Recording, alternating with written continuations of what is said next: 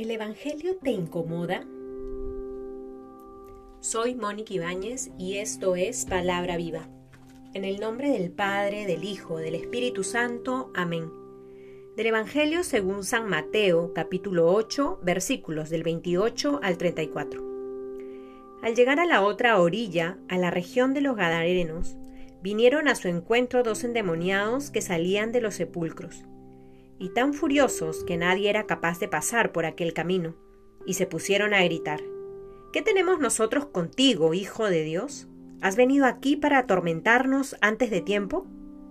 Había allí, a cierta distancia, una gran piara de puercos paciendo, y le suplicaban los demonios Si nos echas, mándanos a la piara de puercos.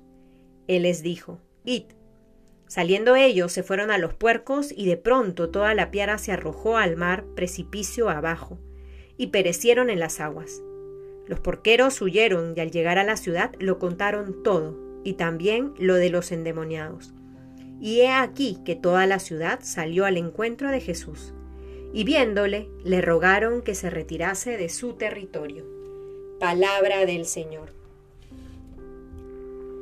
Estamos ya haciendo camino en esta semana 13 del tiempo ordinario. Seguimos avanzando, seguimos ahondando la palabra de Jesús y el día de hoy se nos cuenta este hecho en el que Jesús expulsa a unos demonios y los manda a una piara de puercos para que sean las personas liberadas del mal. Llama la atención cómo en el texto que hemos leído, en el diálogo que se da entre estos eh, dos endemoniados y Jesús, ellos le dicen, ¿qué tenemos nosotros contigo, Hijo de Dios? ¿Has venido aquí para atormentarnos antes de tiempo?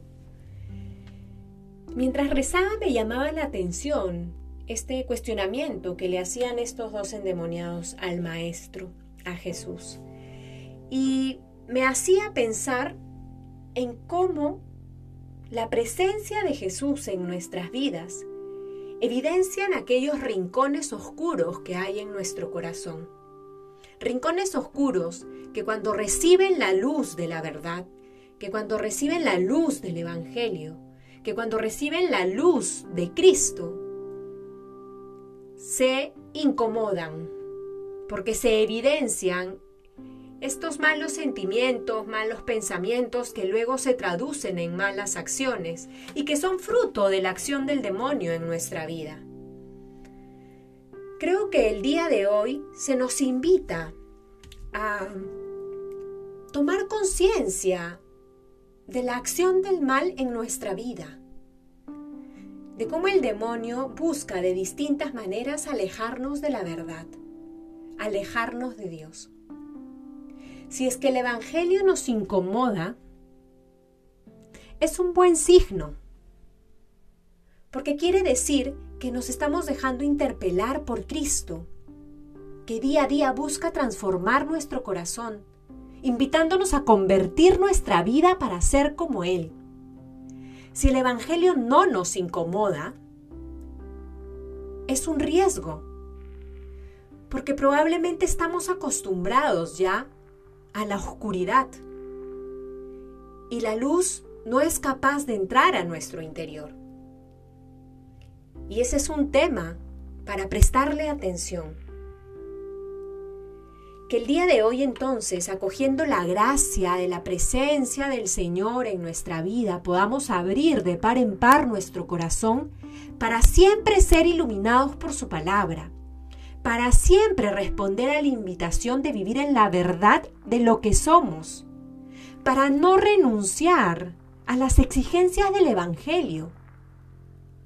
No tengamos miedo de ser incomodados por la verdad de Cristo. Dejémonos interpelar por su palabra. No tengamos miedo de que con nuestro anuncio del Evangelio, ya sea por la palabra o nuestras acciones, los demás se incomoden y se sientan invitados a convertirse. Eso es parte de la vida cristiana. Que acogiendo entonces esta gracia de nuestra oración, podamos arraigar nuestra vida en Cristo, que es luz, que es verdad, para que sea Él quien le quite espacio en nuestro corazón al mal, al demonio, que lo único que quiere es que no seamos felices. Que la presencia de Cristo, luz verdadera, no deje que el mal se apodere de nuestro corazón. Que sea Cristo, el Hijo de Dios vivo, quien reine y gobierne nuestra vida.